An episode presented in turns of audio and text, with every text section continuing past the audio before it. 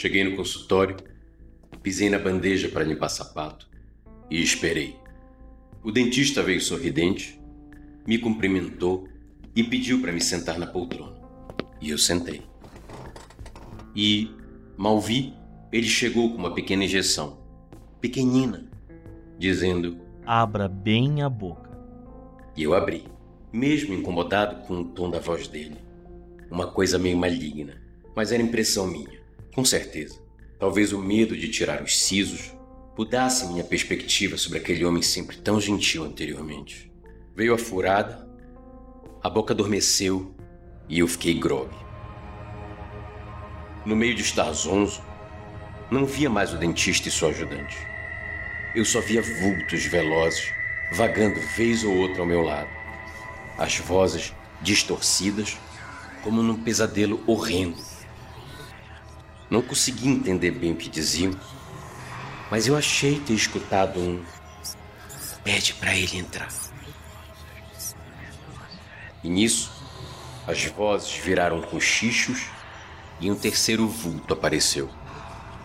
E então, os dois primeiros sumiram e ficamos eu, desacordado, e o novo vulto, mais forte e alto do que o dentista. Ele não se vestia de branco. Ele vestia vermelho, como se fosse uma espécie de diabo, e se debruçou sobre mim. Mas não é isso. Larga meu pescoço. É a boca. É o dente. Eu pensava, enquanto aquele homem apertava minha garganta sem me dar chance de defesa. Para. Eu vou morrer. Eu lembro do rosto dele. Terrível. Sorrindo malvado, feliz. E lembro também das minhas pernas se debatendo. A anestesia deveria ter sido local, mas eu estava completamente sedado, incapaz de reagir. Os braços e pernas mexiam em simples espasmos. E o homem sussurrava, quase babando. Morre, maldito. Ele se vingava de mim e eu nem sabia a razão. E eu morri. Ao fim, eu morri. Mas, como se em um milagre, no instante seguinte, um sopro de ar invadiu meu peito como se fosse um tsunami. Num pulo, eu estava novamente na cadeira, com um dentista e sua assistente me segurando. Calma, cara. E eu não conseguia falar, anestesiado na boca, mas ao menos eu estava vivo. Acontece, acontece. Te acalma. Enquanto ele falava, eu procurava freneticamente pelo homem de vermelho pelo consultório. É só a reação da anestesia. Até dá uma queda, mas depois desperta. Tem gente que até sonha. Então, eu tive um pesadelo. Mas calmo, sem falar nada, deitei novamente na cadeira e começamos então os procedimentos. Adeus, siso, eu pensava. Mas antes de iniciar, uma nova seringa surge. Vou te dar uma dose um pouco maior, para não termos mais nenhuma surpresa. Eu nem consegui concordar. Subitamente, desperto, e o dentista está quase sentado no meu peito, enfiando um alicate na minha boca e fazendo força. E eu não sinto nada. Mas é bem normal essa reação, sabia? Hum, uhum, uhum, Ter esse tipo de sonho, até pesadelo. uhum, uhum. E nem o problema, sabe? Eu- eu sonhar. A gente meio que já fica preparado. Seria impressão minha, ou ele estava cada vez mais sentado no meu peito. O problema é quando vem pesadelo. Uhum. Principalmente quando é com um homem de vermelho. Ele então parou de fazer força e sumiu do meu campo de visão. A assistente também tinha desaparecido. E eu estava só, com um alicate preso na boca, sem sentir nada e incapaz de me mover. Ele é assustador, né? O homem de vermelho. Disse a voz que vinha bem do meu ouvido. Ele gosta de matar. Mas isso tu já sabe. O que ainda não sabe é que eu também. E nessa hora, algo cortante e fino, um bisturi talvez, passou veloz pelo meu pescoço. E eu senti um jato de sangue voar percebi a surpresa do homem, antes todo branco, agora manchado de vermelho. Caramba, cara! Olha o que você fez! Agora eu também sou um homem de vermelho. Mas eu mato diferente. E eu não era capaz de me mover, de gritar, nada. Eu só sentia meu sangue se esvair, junto com a minha vida. Porra, tanto! Eu nem tenho roupa extra! Nisso, recomeçaram os espasmos no meu corpo todo, os braços e pernas tremendo, balançando de forma tão firme que parecia que alguém me puxava. Vai! Vai! Ah, pronto, foi. E então, alguém me chamava. Era a morte.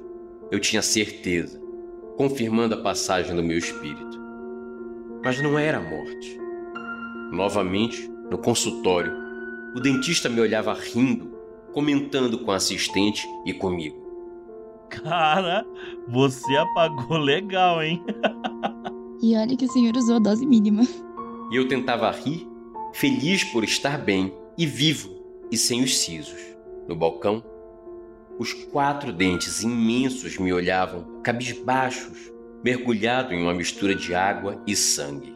Minha boca, completamente anestesiada, talvez sorrisse, acompanhando o clima de brincadeira que reinava na sala. Um pesadelo enorme que tinha acabado. Uns dez minutos depois, com auxílio do dentista, me levantei da cadeira e andei até o sofá. Sentei e esperei mais um pouco. Olha, foi tudo lindo. Os dentes saíram facinho. Poucos pontos e sangue. Não deve ficar inchado nem muito doído. E eu só balançava a cabeça e concordava agradecido. Eu te levo até a porta. Vamos? E assim andei, escorado no dentista, que me segurava e, na outra mão, trazia a caixa com meus dentes mortos. Segunda-feira você deposita o dinheiro na minha conta, ok? Mas sem pressa. Melhora. Mas, antes de abrir a porta, ele parou e falou: Você não vai dirigir, né? Vai pegar táxi? Mas você tá sozinho? Não, cara. Você não tem condições. Não, não, não. De forma alguma. Sou responsável por você. Você não vai embora. E novamente, aquele maldito tom maligno na voz dele. Sem nem entender a razão, comecei a chorar e pensar: Cara, por favor, me deixe embora. Eu não aguento mais isso. E ele, enxugando minhas lágrimas, com a outra mão me empurrou de volta para o sofá. E do nada, surgiu mais uma seringa e eu só chorava muito. Não chora, amigo. Falta pouco. Se virando para assistente, ele então falou: Traz lá o meu jaleco vermelho, por favor. Eu vou recomeçar. Sem conseguir reagir, grogue sem qualquer instinto, anestesiado por não sei quantas doses, fui colocado novamente na cadeira. E, chegando bem perto de mim, para mais uma injeção, ele falou: Agora só faltam mais quatro dentes. Sem sentir minha boca, sem sentir nada, vi que quase todos os meus dentes jaziam em um pote branco com água e sangue. Depois de tirar os últimos, vou acabar de vez com isso. E eu, em um choro convulsivo, só pensava: sim, por favor, acaba logo com isso.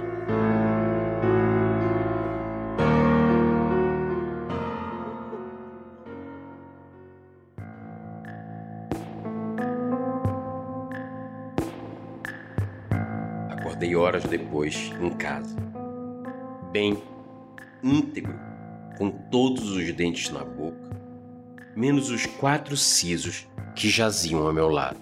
Ai, finalmente, amor. Ao meu lado, Lívia velava meu sono. Caramba, a gente teve que te carregar do consultório. Ainda bem que ele chama o número. Você não deu trabalho, mas tu apagou legal. E eu só virei na rede e percebi que jamais esqueceria esse dia. Usem fio dental.